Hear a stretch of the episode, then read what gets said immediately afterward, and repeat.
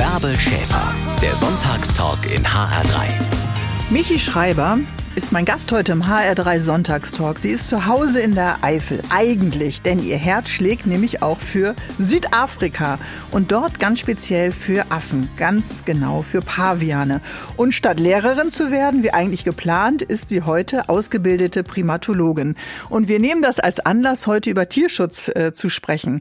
Sie ist uns jetzt zugeschaltet. Hallo, liebe Michi. Mega schön, ich freue mich riesig, heute hier zu sein. Ja, guten Morgen. Also, lass uns mal ganz kurz zurückbeamen. Du bist jetzt äh, Mitte 20. Vor sieben Jahren nach dem Abi hast du eine Reise gemacht, die dich sehr, sehr verändert hat. Abi-Zeit ist ja immer so ein bisschen Zeit für Abenteuer. Wohin ging deine Reise? Ähm, meine Reise ging damals nach Südafrika. Ich wollte dort oder ich bin dort als Freiwilligenhelferin unterwegs gewesen und habe so mein Herz an Affen verloren. Okay, was hast du denn da gesucht? Was war denn das? War und warum Afrika? Mhm.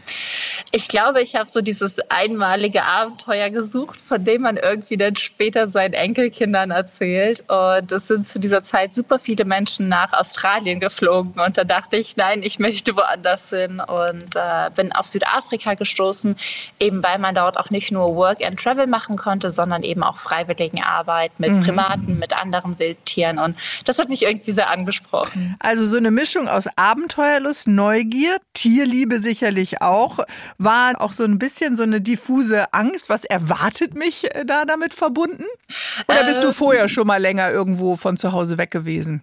Ich hatte so eine Verlaufskurve, würde ich mal behaupten. Ich war erst sehr, sehr, sehr euphorisch. Da habe ich auch an gar keine Hindernisse und Hürden gedacht. Und dann kurz vor der Abreise kam natürlich ganz, ganz viel Angst. So schaffe ich das alles, klappt das alles, bekomme ich mich verständigt? Was ist, wenn was schief geht? Aber es hat am Ende alles super geklappt, beziehungsweise es hat aber am Ende alles immer irgendwie geklappt. Ich glaube, so kann man es besser sagen. Ja, genau. Die Details müssen wir heute im Sonntagstalk beide besprechen, weil es gab ja abenteuerliche Situationen Situation. Vielleicht kannst du es noch mal so ein bisschen beschreiben, weil viele, die uns jetzt zuhören, sind ja auch in dieser Nach-Abi-Phase oder die Kinder sind vielleicht in dieser Nach-Abi-Phase.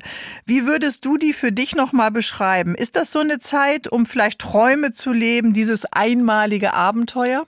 Ich glaube, dass ähm, das auf jeden Fall eine gute Zeit ist, um das zu machen. Aber ich würde auch behaupten, es ist nie zu spät. Also selbst wenn man jetzt, sage ich mal, denkt, oh mein Gott, ich bin Ende 40, kann ich wirklich noch so ein Abenteuer wagen? Auf jeden Fall. Ähm, auf meiner Reise, die älteste Frau, die mir begegnet ist, war 71. Mhm. Die hat dann ihr Abenteuer gewagt. Aber ich denke, so wenn man ganz klassisch spricht, ist nach dem Abi natürlich eine perfekte Zeit, weil da gerade eine Schnittstelle ist und man da immer super so ein Abenteuer einschieben mhm. kann. Wobei es ja nicht bei dem einmaligen Abenteuer bleiben. Ja, genau. Daraus kann sich ja auch ein bisschen was entwickeln. Und die Liebe zu Afrika kann vielleicht auch noch mehr wachsen als nur für Work und Travel. Aber warst du denn so ein Draußenkind? Beschreib dich mal als die kleine Michi. Oh ja, auf jeden Fall. also immer und gefühlt auch immer mit Haut und Haaren. Also ich weiß noch, meine Mama hat mir mal ähm, ganz tolle Schuhe gekauft. Das waren so hellblaue Schuhe für die mhm. Kommunion meiner Schwester. Und ich habe es als Kind nie geschafft, sauber zu bleiben. Nie. Ich war draußen spielen und mindestens ein Blatt hing irgendwo in meinen Haaren fest oder mindestens einen tierischen Freund hatte ich mit nach Hause gebracht. Und äh, ja, ich war da ganz anders als meine Schwester, die nicht so naturverbunden und verrückt und abenteuerlustig war, sondern einfach viel auch drin oder auch in Ruhe gespielt hat. Mhm. Deswegen hatte meine Mama da auf jeden Fall einiges mit mir zu tun. Musste mir äh, ganz oft meine Sachen gefühlt einweichen und Grasflecken war auch mein zweiter uh Eigentlich heißt du ja Michelle, ich nenne dich jetzt Michi, weil ich glaube ich viele Michi nennen, aber diese wilde, glückliche, naturverbundene, junge Michi, die warst du dann ja eigentlich gar nicht mehr, als du mit 18 aufgebrochen bist nach Südafrika? Ja, ich glaube, so ab der Pubertät fängt man einfach an, sich anzupassen, was ja auch total cool und normal ist und was ja auch wichtig ist. Haben dich die anderen Teenager von den Bäumen runtergeholt, ja? ja, nicht so ganz, sondern eher so dieses, okay, was machen die anderen, dann mache ich das jetzt auch mal. Und ich hatte das Glück, dass ich zwar noch meinen Hund hatte, mit dem ich sonntags durch die Wälder gestreunert bin, aber vielmehr war es einfach so, was machen andere, wie gehöre ich vielleicht auch dazu und ähm, hm. ja, dadurch habe ich mich halt so ein bisschen selbst verloren, so ein bisschen den Bezug zu dem, was mir eigentlich auch Spaß ja. macht. Und habe mich dann irgendwie mit 18 erinnert, hey, eigentlich, als du sechs warst, hast du zu deiner Mama einmal gesagt, wenn ich 18 bin, dann heirate ich irgendwen, der Naturtierschützer, Tierforscher ist, damals Steve Irwin. Und dann reise ich mit dem um die Welt. Und auf einmal war ich 18 und hatte diese Möglichkeit und total vergessen, dass ich das machen wollte. Und ich bin sehr, sehr froh, dass ich mich zurückerinnert habe und so dann auch wieder mehr zu dem gefunden habe, was mir Spaß genau. gemacht hat. Eigentlich hast du dich in deiner Abi-Reise auf eine Reise zu dir selbst zurückbegeben. Du bist mittlerweile selbst ausgebildete Primatologin und darüber reden wir heute, diesen Aufbruch aus der Eifel mit 18 nach Südafrika. Bis gleich, liebe Michi. Hier ist der HR3 Sonntagstalk. Ich bin Bärbel Schäfer und mein Gast heute ist Michi Schreiber. Die hat nach dem Abi gesagt, hey, meine Liebe, mein Herz gehörte doch in meiner Kindheit der Natur. Ich buche mir ein Reiseticket und ich reise alleine nach Südafrika. Freiwilligenarbeit im Tierschutz. Das ist jetzt sieben Jahre her und die Reise hat dein Leben, liebe Michi, ganz schön verändert. Auf jeden Fall hast du auf dieser ersten großen Reise auch eine große Liebe getroffen. Ich muss dich mal kurz erinnern, ich weiß, du bist mittlerweile verheiratet, aber an Barney. Der ist und bleibt die große Liebe. Weiß das dein Ehemann? Natürlich. Der muss auch mit ganz vielen Bildern hier in der Wohnung von ihm. Oh mein Gott. Barney ist ein Pavian-Baby gewesen. Liebe auf den ersten Blick. Und da du ja mittlerweile eine Primatologin bist, also dich auskennst mit Affen, mit Menschenaffen, muss man einfach auch nochmal sagen, was ich ja ganz spannend finde, Affen suchen dich aus und nicht du den Affen. Wie hat dich denn dann Barney gefunden? Im Prinzip war es mein erster Morgen in der Station. Ich habe ja damals als ehrenamtliche Helferin in einer Aufzuchtstation für Primaten mitgeholfen. Und äh, Barney war eins der Jungtiere, was dort abgegeben wurde, da er seine Mama verloren hatte. Was genau passiert ist, wussten wir nicht. Das wird auch häufig nicht gesagt, weil sich manche Leute eben schämen und ähm, ja, manchmal werden die einfach erschossen und dementsprechend geben sie sie lieber ab und sagen, dass sie nicht wissen, mhm. was passiert ist. Und so auch mit Barney. Ähm, der kleine Mann war aber super traumatisiert, total unterernährt. Also er war auf jeden Fall schon etwas länger alleine und hatte einfach gar keinen Zugang mehr zu Menschen. Und ich kam auch da so ein bisschen verloren an, denn meine Afrika-Reise ist ja etwas holprig gestartet und ich war nur noch so semi-begeistert und dachte, was habe ich mir hier angetan? Und äh, die Nachtbox von Barney wurde in die Küche getragen. Sie war am Schreien wie am Spieß, weil der kleine Mann wirklich total Angst hatte, total Panik hatte, zu niemandem Zugang finden konnte, nicht trinken wollte, nicht essen wollte. Und dann ging diese Nachtbox auf. Barney kam raus. Er hat einfach geschrien, hat durch die Menge geguckt und dann wurde es ganz still. Und dann schaute er mich an und ich schaute ihn an und dann kam er gelaufen mit seinen kleinen Beinchen und seinem viel zu großen Kopf und ist mir in die Arme gesprungen. Und so prägen sich eben Paviane dann auf eine Ersatzmama. Und die spüren einfach, wer zu ihnen passt. Sie spüren charakterlich, die spüren auf, wie man das so sagen mag, Seelenebene einfach, was passt. Und das Spannende ist, dass man das nicht nur mit mir und Barney beobachten kann, sondern auch mit allen anderen Helferinnen und Helfern, die das vor Ort sind. Das ist ja total sind. verrückt. Also am liebsten hättest du natürlich auch laut geschrien, weil du dich auch verloren verloren gefühlt hast wahrscheinlich. Aber was heißt das denn dann, wenn er dich aussucht? Was waren denn deine Aufgaben in dieser Auffangstation für Affen? Meine Aufgabe mit Barney war sowas wie Vollzeitmama. Also natürlich äh, füttern, versorgen, nachts auch aufstehen, wenn er, wenn er schreit, wenn er weint, mit rumtragen. Und das Ganze läuft dann neben den Hauptaufgaben in der Station ab. Das ist dann sowas wie Felder ernten, Gehege reinigen, Gehege bauen, ähm, Felder anpflanzen, Instandhaltungsarbeiten. Also wirklich, würde ich mal behaupten, ganz einfache, aber teilweise auch wirklich körperlich anstrengende Arbeiten, weil das viel an der Natur und man kann sich manchmal nicht vorstellen, wie viel Spaß einem das eigentlich noch macht, so back to the roots zu gehen. Aber das sind wirklich die Aufgaben vor Ort. Also einfachste Aufgaben. Konntest du das denn alles wickeln, äh, füttern äh, und die ganze Zeit ja auch die Verantwortung haben? Also man, man ähm. trägt dann die Aufgabe, die einem zugetragen wird man wächst rein, würde ich mal behaupten. Also ich glaube, die meisten Eltern, man liest zwar immer Elternratgeber, was da wirklich Brauchst passiert, du nicht mehr, brauchst du nicht mehr, Michi. das weiß man erst, wenn das Baby da ist und kein Ratgeber kann einem irgendwie am Ende zu 100 Prozent garantieren, was man tun oder unterlassen soll. Und es ist einfach ganz viel, hat es mit sich einlassen zu tun. Mhm. Lässt man sich darauf ein? Wird man wieder sensibler für die Empfindungen und Gefühle anderer? Und ja, es hat mir irgendwie ist es mir gar nicht so schwer gefallen, muss ich gestehen. Es war einfach ganz natürlich. Du hast ja über deine Zeit in Südafrika geschrieben und irgendwie war da eine Situation, da musstest du mit Barney duschen. Also du musstest versuchen, dich schnell unter einem Baum umzuziehen, äh, Shampoo, Duschgel und Barney irgendwie auf dem Kopf. Erzähl mir das nochmal. Warum muss man mit dem äh, Affenbaby äh, dann auch zusammen duschen? Genau, wir baden hier auf jeden Fall äh, in Eimern. Und je nachdem, wie stressig das Baden in Eimern aber für die ist, dann schreien die halt super viel, holen wir sie manchmal einfach mit unter die Dusche, weil das für die viel, viel weniger Stress bedeutet. Und das ist einfach immer besser. Und äh, es ist aber gar nicht so leicht mit denen zu duschen, weil ihre Mama hätte ja Fell, wo sie sich dran festhalten können. Und ich habe das natürlich nicht am ganzen Körper. Bedeutet, wenn man dann, äh, ja, das ist, dann rutschen die die ganze Zeit runter. Und da muss man halt gucken, dass man sie da dabei nicht so viel Stress wie im Badeeimer. Deswegen saß er dann auf dem Kopf, da sind ja noch Haare, da konnte er sich dann ganz gut festhalten. Aber wenn man sich dann die Haare waschen will, ist das wieder ein Drahtseilakt, sie äh, in die Hüfte und auf den Fuß zu setzen. Also es ist äh, Jonglieren mit einem Affenbaby. Liebe Michi, dieses Affenprojekt bei Limpopo, das ist ja mehrere Reisestunden über Buckelpisten von Johannesburg entfernt. Es ist ein Projekt für verwaiste und verletzte Primaten. Also vor allen Dingen sind das ja Paviane und Meerkatzen Katzen.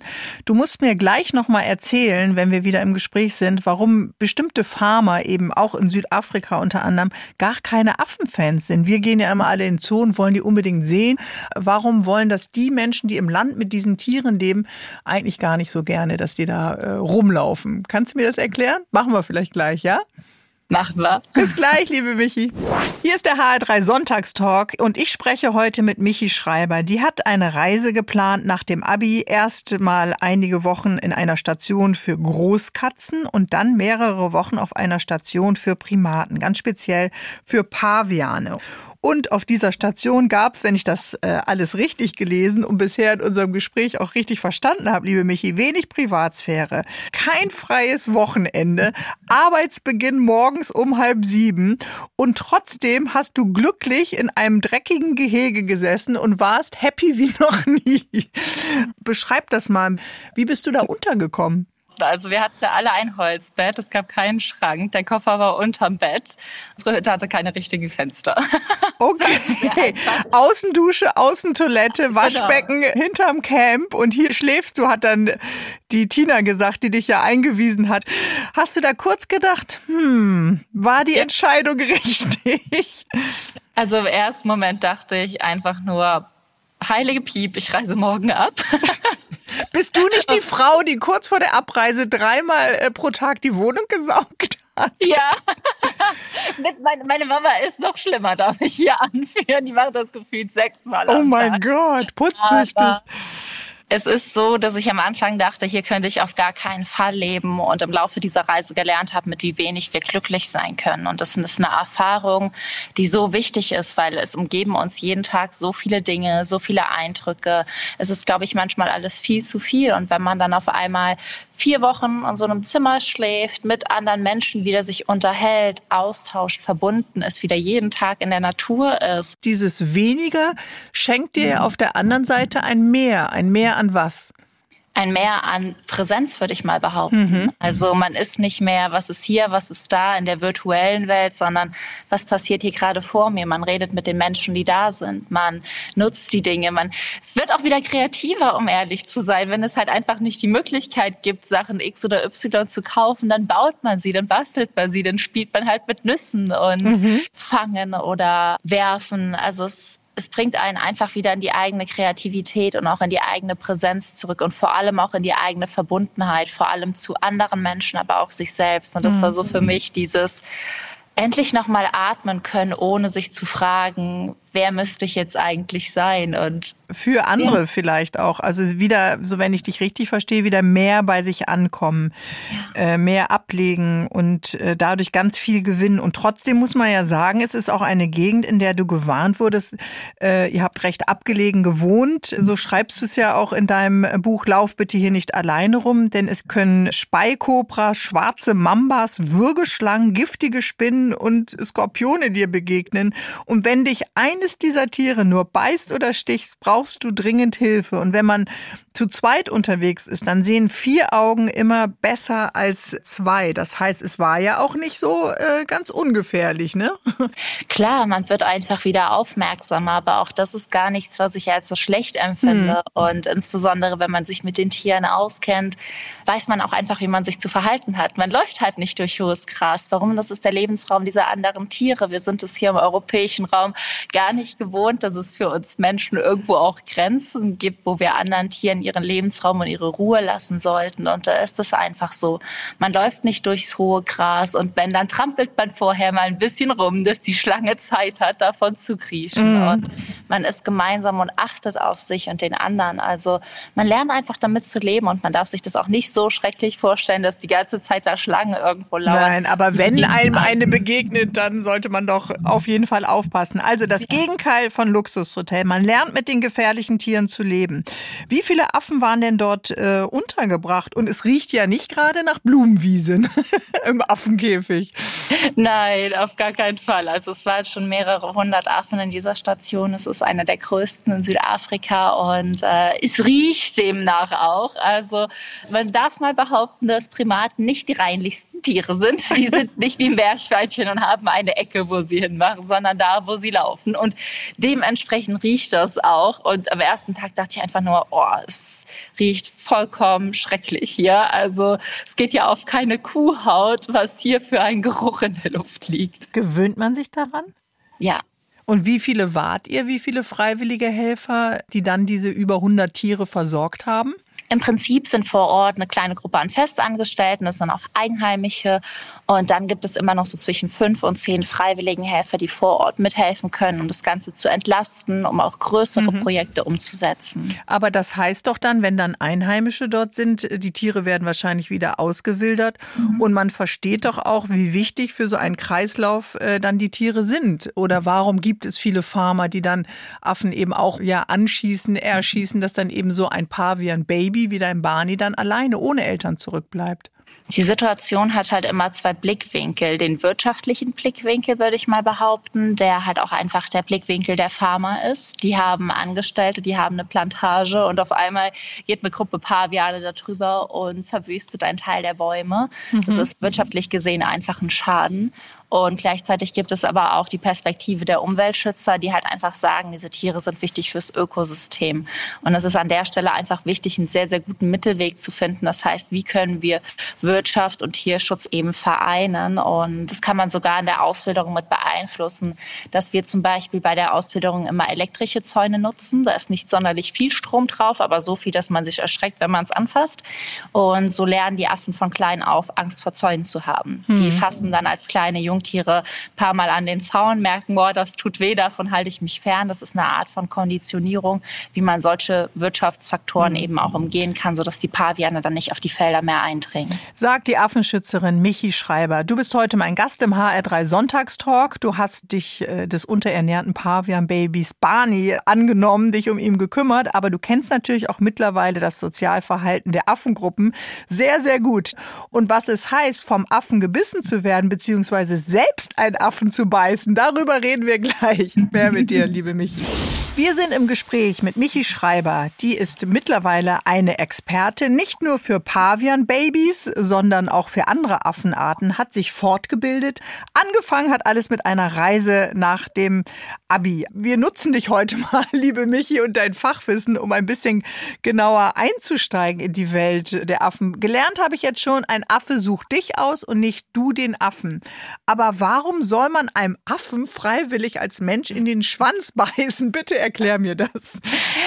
Wenn wir mit unseren Primaten, insbesondere Pavianen, arbeiten, dann geht es natürlich nicht darum, dass die menschlicher werden, sondern wir tierischer. Und wenn wir sie aufziehen, müssen wir sie so aufziehen, wie es ihre Mamas gemacht hätten. Und mhm. äh, die Dominanz und die Rangordnung wird eben über solche Rangeskämpfe ausgeführt und dazu gehört es unter anderem, dem Affen in den Schwanz zu beißen. Komm, als du das das erste Mal gehört hast, hast du doch auch gedacht, das mache ich doch nicht. Ich dachte zuerst so, äh, meinen die das ernst oder ist das hier wie so der Willkommen, der Willkommensgag?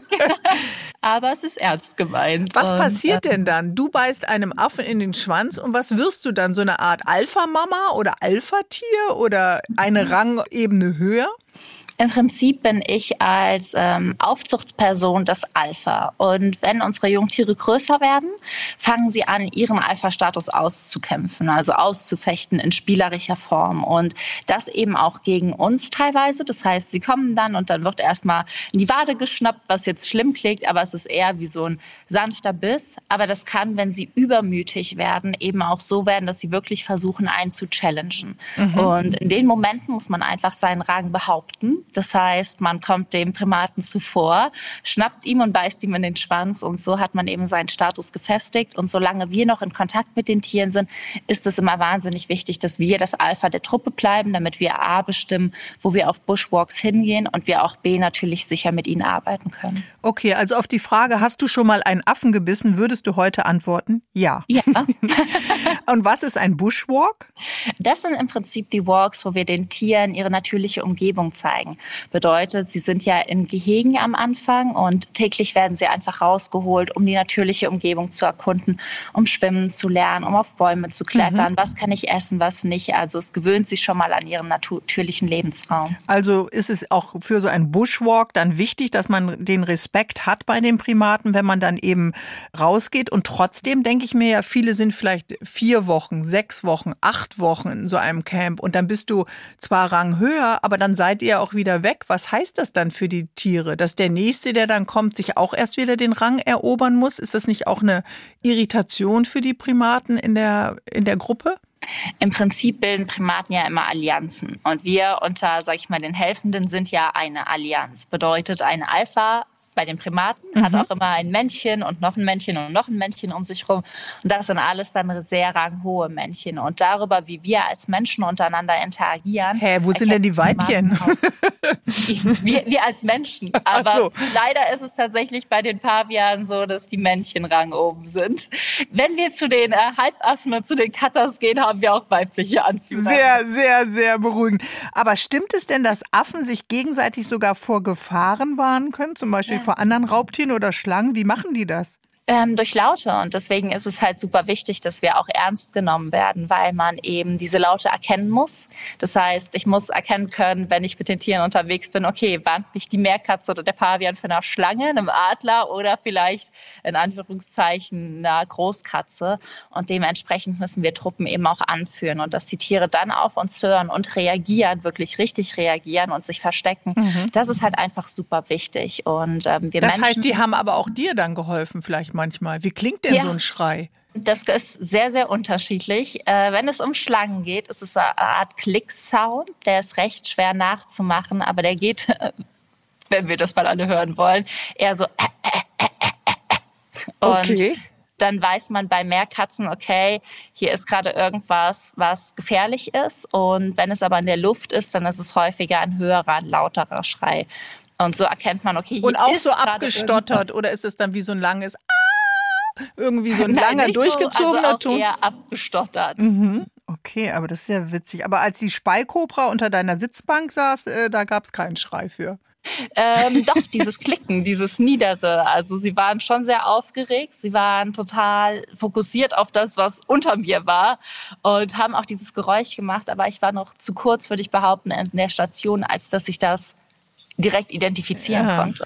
Und würdest du abreisen und kämst zum Beispiel nach einem Monat zurück, wärst du dann immer noch ein Alpha-Tier für die Gruppe der Primaten oder musst du dir deinen Status als Betreuerin, als menschliche Betreuerin immer wieder neu erarbeiten, eigentlich jeden Tag?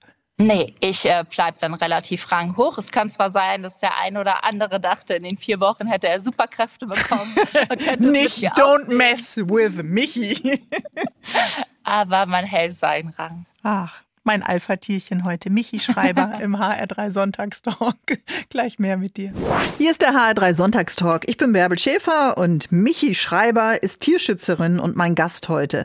Während einer Reise nach Südafrika nach dem Abi hat sie ihr Herz an äh, die Primaten verloren und ist mittlerweile eine ausgebildete Primatologin. Hat einen Verein gegründet, der aufklärt, äh, was los ist mit ausgesetzten, verletzten, verwaisten Primaten. Sie sammelt äh, Spenden. Affenstark heißt dieser Verein und in dessen Namen besucht sie auch immer mal wieder Schulklassen und äh, erzählt dort intensiv von ihrer Arbeit. Michi, beamen wir uns mal sieben Jahre zurück. Auffangstation für Affen in Südafrika, kurz vor deinem Rückflug. Was hast du gedacht? Was hast du gefühlt, als die Zeit dort langsam tickte und äh, zu Ende ging? Also meine ersten Gedanken waren, nicht heimzufliegen.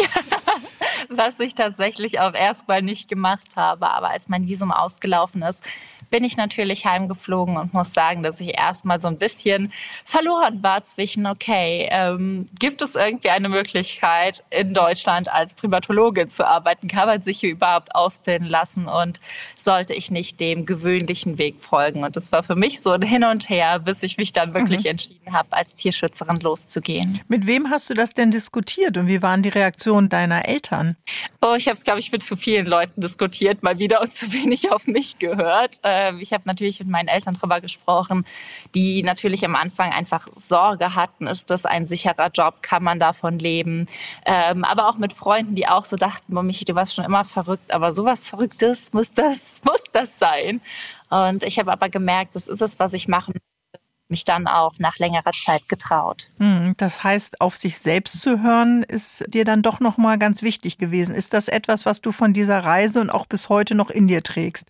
Man kann ja Stimmen einfangen, aber entscheiden und fühlen, was für dich das Beste ist, äh, muss man natürlich selbst. Ja, definitiv. Und ich kann da auch nur jedem jungen Menschen raten. Eltern, Freunde, die meinen es immer wirklich gut aber tief in dir weißt du eigentlich, wo dein Weg hingeht. Und hör auf diese Stimme und folg auch einfach deiner Begeisterung. Aber du hast gesagt, dieser Affenkäfig war verdreckt. Es riecht wie, sagen wir es mal nett, auf einem Komposthaufen. Ja? ihr habt sogenannte Pooh-Shirts übergezogen, wenn ihr in diese Käfige als Helfer gegangen seid. Du hast andererseits auch in einer wunderschönen Natur gestanden und mit wilden Affen, mit Blick in eine fantastische, atemberaubende Morgensonne Südafrikas, die die Zähne geputzt. Aber es gab kein warmes Bett, es gab kein warmes Wasser. Das war jetzt kein Anreiz zu sagen, ich komme zurück. Dieser Komfort, den wir auch wirklich in westlichen Ländern so stark und so intensiv leben, mit dem wir natürlich auch viel Natur zerstören. Mhm. Also für mich war der größte Anreiz, dieses Gefühl in mir zurückzukehren. Wie mhm. fühle ich mich denn, wenn ich da bin? Einfach leichter, freudiger, begeisterter, verbundener. Und wie gesagt, man gewöhnt sich daran. Also ich glaube, tief in uns ist das natürlich total schön, auch wenn ich nach Monaten zurückkomme und nochmal in einem bequemen Bett schlafe. Mhm. Aber es ist nicht notwendig. Aber was uns wirklich glücklich und erfüllt macht, sind halt einfach diese Gefühle und dieses sich lebendig fühlen. Mhm. Jetzt kann ich mir vorstellen, dass viele sagen, ja, klar, die hatte den Muskelkater, weil sie da schwer geschuftet hat. Du schreibst es ja auch in unbändig. Sie hatte dicke Ringe unter den Augen und fühlte sich trotzdem beim Zähneputzen so leicht äh, wie noch nie. Aber es ist natürlich auch vielleicht ein bisschen die Leichtigkeit dieses Lebens nach dem Abitur ohne Alltagsballast. Du hast aber dich entschieden, dieses Gefühl auch weiterzutragen in dein Leben. Du bist ja auch schon Mitte 20, muss ich jetzt mal sagen. Also es ist eben nicht nur ein Moment gewesen, sondern auch eine mutige mutige Reise zu sagen, ich kann das kombinieren. Ja. Also mein, mein Leben als Primatologin und Tierschützerin sieht eben heute so aus, dass ich ein Teil hier bin, ein Teil auch vor Ort. Und es erdet uns, egal in welchem Stadium des Lebens wir sind. Das heißt ja nicht, dass jeder danach seinen Job schmeißt und das Vollzeit macht, aber dass diese Rückverbindung zur Natur ähm, einen wahnsinnig entlasten kann, auch mal den Stress aus dem Alltag nimmt, alles mal entschleunigt. Und ähm, es sind die Momente, wo man einfach noch mal durchatmen kann. Und egal, ob man das einmalig macht, egal, ob man dann sagt, vielleicht will ich auch so was Verrücktes machen, ähm, es unterstützt einen einfach sehr, wieder in Rückverbindung mit der Natur zu gehen. Mhm. Dann musst du uns gleich mal ein bisschen beschreiben, wie dein Alltag als Primatologin eben mit einem Standbein in Deutschland, mit einem anderen in Südafrika eben aussieht. Und wer Lust hat äh, und sagt, hey, Affenstark e.V. ist genau das richtige Projekt, was meine Schulklasse vielleicht begeistern kann, der kann sich dann ja äh, melden und auch so ein Hauch, ein Moment von Natur dann wieder ins Klassenzimmer holen. Gleich mehr mit dir, liebe Michi Schreiber. Mein heutiger Gast, Michi Schreiber, Kommt aus der Eifel, hat ihren Koffer vor ein paar Jahren gepackt mit dem Ziel Südafrika. Über eine Agentur hat sie in Deutschland Flug und Mitarbeit für zwei Wildtierprojekte gebucht. alles nach dem Abi. Sie hat also dafür bezahlt, um dort arbeiten zu dürfen. Denn die meisten Stationen, Wildtierstationen, können sich Mitarbeiter aus dem Ausland eigentlich gar nicht leisten. Die zweite Station, eine Affenrettungsstation im Busch, hat Michi gezeigt, wo ihr Lebensglück liegt. Im Schutz der Paviane. Da haben wir heute Morgen schon ein bisschen drüber gesprochen. Doch die erste Station, Michi, eine Aufzuchtfarm für Großkatzen, die war irgendwie ein böser Reinfall. Was hast du denn auf dieser Großkatzenfarm eigentlich ganz genau vorgefunden? Man muss eben in der freiwilligen Arbeit zwischen Tierschutzstationen und Zuchtfarmen unterscheiden. Und Tierschutzstationen will dann tatsächlich aus. In der Station, in der ich zuerst war, war aber so eine genannte Breeding Farm, also eine Zuchtfarm. Und da werden tatsächlich Wildtiere gezüchtet, von freiwilligen Helfern aufgezogen und dann eben verkauft. Und das teilweise auch an die Großwildjagd. Das heißt, sie werden oder enden als Jagdtrophäen. Und da bin ich tatsächlich gelandet, ähm, was wirklich keine schöne Erfahrung war. Hast du das gleich verstanden und gemerkt, was da läuft? Da waren ja auch Löwen und du plötzlich alleine in so einem Löwenkäfig, den du säubern solltest, alleine mit einem Löwen. Da denkt man ja auch, okay, ist das so korrekt?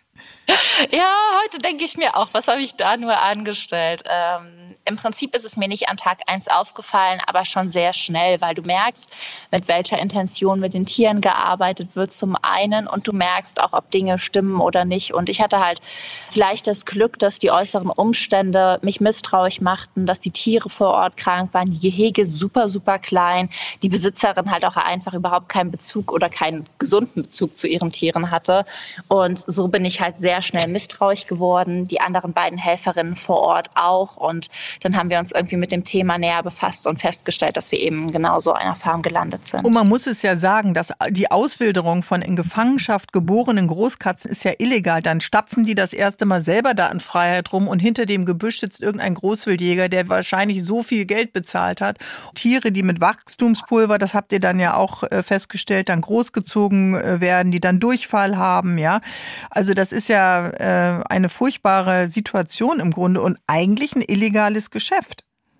Im Prinzip ist nur die Auswilderung illegal, die Gatterjagd ist legal. Das ist okay. das an der Sache. Also dieser, dieser Handel mit den Trophäen, der ist tatsächlich legal. Was aber nicht funktioniert und auch in der Wildnis nicht stattgefunden hat und auch gar nicht gemacht werden darf, ist die Auswilderung von hm. Löwen.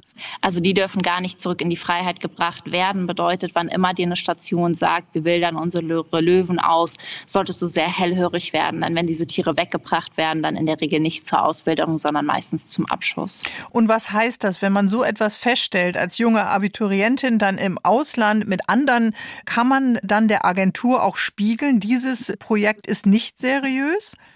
Ja, also das Wichtigste ist einfach, es den europäischen Agenturen zu spiegeln und zu sagen, dieses Projekt ist nicht seriös, weil die versorgen ja die Station mit freiwilligen Helfern und nicht alle Agenturen oder Organisationen prüfen ihre Projekte, was einfach was auch schlimm ist schon. Ist.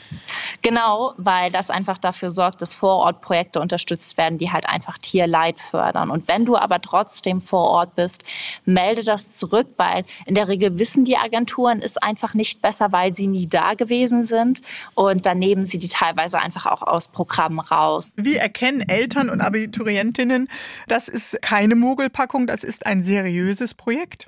Ich würde immer empfehlen, über eine Agentur oder eine Organisation zu buchen, damit man diesen deutschen Ansprechpartner hat. Und wenn man mit dieser Agentur oder Organisation in Kontakt ist, fragt immer nach, wurde das Projekt geprüft? Frage Nummer eins persönlich, mhm. nicht über eine Google-Recherche. Zweite Frage, wer hat das Projekt geprüft? Das heißt auch, da sollte jetzt nicht der Praktikant ähm, XY vor Ort gewesen sein, der mal eine Woche Urlaub da gemacht hat, sondern wirklich Biologen, Zoologen, mhm. Menschen, die Kenntnis haben. Und dritte Frage natürlich auch, wann. Projekte müssen regelmäßig geprüft werden, weil man fördert diese Projekte ja mit Arbeitskraft, mit Geldern, mit so viel und man hat einfach die Chance, entweder Tierleid oder Tierschutz zu fördern. Und deswegen lieber ein bisschen länger recherchieren, damit das Geld und auch das eigene Kind am Ende da landet, wo es wirklich hilft und glücklich ist. Klare Worte von Michi Schreiber, Autorin des Buches Unbändig. Wir reden gleich weiter. Nicht nur über das Auswildern von Affen, sondern auch nochmal über dein neues neues Leben als Primatologin. Ja, wo sind wir eigentlich beruflich zu Hause? Wann ist das äh, also ein Zustand, für den wir dann brennen, wo wir neugierig sind, uns weiterentwickeln wollen? Bei meinem heutigen Gast Michi Schreiber war das ein Freiwilligenprojekt für verwaiste und verletzte Affen in Südafrika. Und die Aussicht für sie, nur ab und zu mal nach Afrika reisen zu können, in den wenigen Wochen, die wir als Selbstständige oder als Arbeitnehmer so haben, das war ihr einfach nicht genug. Sie wollte mehr tun für den Schutz von Affen und äh, richtig selbst aktiv werden. Daraus ist ein richtiges Lebensprojekt geworden, oder Michi? In der Tat hatte ich einfach den Traum, eine eigene Organisation zu haben, die wirklich Projekte unterstützt und fördert, die vor Ort geprüft wurden, die ich persönlich kenne, wo ich Kontakt und Bezug zu Menschen und Tieren habe. Und das ist eben das, was ich mir angefangen habe aufzubauen, meine eigene Organisation, die sich für den Primatenschutz einsetzt, mhm. wo wir zum einen halt Freiwilligenhelfer vermitteln, wo wir Spendenkampagnen leiten, aber auch Umweltbildung machen. Ähm, das heißt auch wirklich Kinder schon motivieren, nachhaltiger zu sein, sich ein bisschen mehr für Tier- und Artenschutz begeistern zu lassen. Und so sieht mein Leben aus. Das äh, ist ein kunterbunter Alltag, der nie gleich ist. Manchmal bin ich wochenlang in den verschiedensten afrikanischen Ländern, manchmal bin ich hier in Deutschland und äh, mache ganz viel Organisatorisches und alles dreht sich trotzdem immer um die Affen. Und hast du eine Ausbildung gemacht zur Biologin, zur Zoologin oder mhm. wie äh, ist dein Ausbildungsweg dann weitergegangen?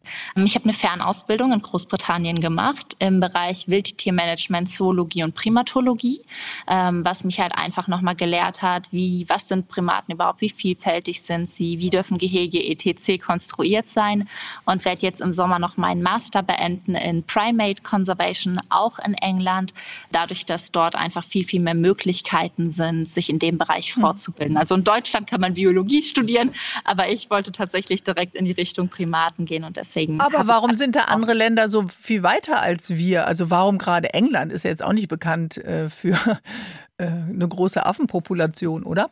Nee, aber tatsächlich liegt es so ein bisschen im, im Wert der Gesellschaft, würde ich mal behaupten. Es ist ganz spannend, wenn man sich Spendenstatistiken anschaut, dass äh, Deutsche beispielsweise ganz, ganz große Spendenbereitschaft für Kinder haben, während mhm. Briten eine ganz große Spendenbereitschaft für Tiere haben. Und ich glaube, gesellschaftlich spiegelt sich dann auch einfach wieder wo liegt das Interesse? Wir haben ja auch super viele Studiengänge auch im sozialen Bereich, auch A mit Kindern, aber auch in der Industrie. Und in Großbritannien gibt es super viel über Wildlife Conservation, Primatologie. Also die sind da richtig, richtig gut aufgestellt, zumal sie auch einen guten Draht zu den USA und Australien haben mhm. oder auch ganz große Felder sind. Jetzt hast du dich ja auch mit deinem Projekt für Südafrika entschieden. Warum mhm. ähm, hast du dich weiterhin auf Südafrika konzentriert? Im Prinzip habe ich mich die ersten Jahre aus Südafrika konzentriert, Aha, aber tatsächlich. Du wächst letzten, schon. ich wachse. Wir sind mittlerweile in vier Ländern tätig, also tatsächlich in Uganda, Kenia, Simbabwe und Südafrika. Äh, mit den verschiedensten Primatenarten. Also wir haben mittlerweile Stationen, die Schimpansenschutz fördern, Stummelaffen, Paviane, Meerkatzen. Es ist immer gut, einen Startpunkt zu haben und da einmal sicher zu stehen und sich dann natürlich auch auszuweiten. Und mein mhm. Herz gehört dem afrikanischen Kontinent und ich denke, da werden wir uns auch noch weiter ausbreiten, um an den verschiedenen Ecken und Enden eben Primaten unterstützen, fördern und schützen zu können. Mhm. Ist das für dich ein Thema? Wir haben es jetzt gerade dieser Tage eben auch noch mal wieder gehört in den Medien, dass Menschen eben vom afrikanischen Kontinent über das Mittelmeer nach Europa kommen. Sie riskieren ihr Leben. Äh, sie zahlen illegalen Schleppern horrende Preise, sitzen dann über Jahre in Auffanglagern äh, in den Ländern, wo sie dann ankommen. Ist das ein Thema, dem du dann auch, wenn du in unterschiedlichen Ländern in Afrika äh, tätig bist, immer wieder begegnest, diese Sehnsucht nach Europa oder ist das ein Ausschnitt? Es ist, würde ich behaupten, ein sehr kleiner Ausschnitt, vor allem auch aus dem nördlichen Afrika. Ich arbeite ja im östlichen und südlichen, ähm, also Zentral- und Südafrika. Und da ist es tatsächlich so, dass natürlich manchmal der Lebensstandard insbesondere in ja, würden wir behaupten, ländlicheren Regionen sehr, sehr gering ist, aber dass da auch gar nicht dieses Thema ist, nach Europa zu gehen. Aber dass es natürlich viel auch damit zu tun hat, dass vor Ort einfach die wirtschaftliche Lage instabil ist. Und mhm. wenn hier die Wirtschaft ein bisschen einbricht, haben wir ein Sozialsystem, was uns zumindest etwas auffängt. Vor Ort existiert das nicht. Und dann entsteht, je nachdem, wo man ist, natürlich der Wunsch nach einem besseren Leben. Michi Schreiber ist mein Gast heute. Unbändig groß ist ihr Herz für die Primaten. Ich habe vorhin gesagt, du bist eine Affenforscherin. Vielleicht ein bisschen kann man es so nennen, aber eigentlich sagst du nicht Affen, sondern du sagst immer Primaten, richtig? Ja, in 90 Prozent der Fälle, ähm, weil Primaten alle Affenarten inkludiert, würde ich mal behaupten. Okay. Und es gibt Halbaffen, Affen und Menschenaffen. Okay. Und das ist einfach nur, wie nah sind sie am Menschen dran oder wie weit entfernt. Was hast du denn von den Affen über das Leben gelernt? Oh je, eine ganze Menge. ähm, es ist einfach, dass es A, viel, viel mehr auch wieder ums Zusammenleben geht. Ich glaube auch, das ist was, was wir in der Gesellschaft verlernt haben.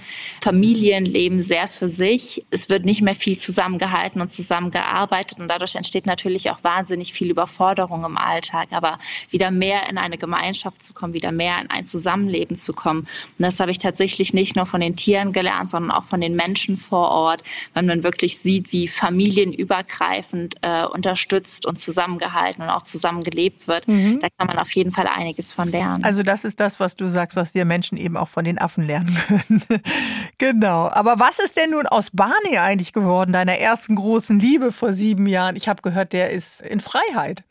Ja, ausgewildert. Wurde am ähm, 4.7.2020 ausgewildert. Gott, leider Gottes ohne mich, Ja. ähm, wegen Corona, was äh, Oh, sehr, sehr, sehr, sehr traurig war. Also er war dann im Prinzip fünf Jahre und ein bisschen, also war ein Juni-Baby und wurde im Juli ausgewildert. Und äh, das ist ein ganz normaler Altersdurchschnitt für die Auswilderung von Pavian. Einfach dadurch, dass die verschiedene Phasen haben und erst ausgewildert werden können, wenn sie geschlechtsreif sind, ein Alpha haben und Nachwuchs in der Gruppe schon entstanden ist. Würde dich Barney in freier Wildbahn heute wiedererkennen oder müsstest du ihm noch mal in den Schwanz beißen, um zu sagen, wer da eigentlich die Affenmama ist? Ähm, ganz unterbewusst haben sie immer noch eine Intuition dafür, aber wir entwöhnen sie ja auch so sehr, als dass sie aufhören, auf uns zu reagieren. Und das ist super, super wichtig, weil Menschen sind in freier Wildbahn keine Freunde. Menschen sind in freier Wildbahn für diese Tiere in der Regel Feinde. Und so sollen sie sich einfach von uns entwöhnen. Du bist mittlerweile verheiratet. Darf ich dich fragen, ob dein Mann die Affen, Entschuldigung, die Primaten genauso liebt wie du? Ja, er hat äh, auf jeden Fall angefangen, da reinzuwachsen. Am Anfang war es die Natur Der liebt dich einfach, Michi. Und dann war er das erste Mal vor Ort mit mir, saß mit mir im Affengehege und ein kleiner Affe namens Tiger kam zu ihm und hat ihn als seinen Ersatzpapa Das hast du doch geplant. Das hast du doch geplant, Michi. Da war es auch um ihn geschehen. Der kann jetzt einfach nicht mehr anders. Okay, also wenn Tiger ausgewildert wird, dann müsst ihr aber beide dabei sein. Ja, definitiv, weil ähm, Mark hatte so sein, sein Männchen, was sich auf ihn geprägt hat. Ich hatte meine Rosie, das war mein kleines Affenmädchen, was sich auf mich geprägt hat. Wenn die beiden ausgewildert werden, dann sind wir auf jeden Fall am Start. Also, ich habe das Gefühl, du bist bei dir angekommen, du hast deine Bestimmung äh, gefunden. Bist du ein glücklicher Mensch mit dem Leben, so wie du es lebst, liebe Michi? Ja, auf jeden Fall. Also ich würde es nicht tauschen gegen nichts anderes. Ich danke dir. Ich danke euch.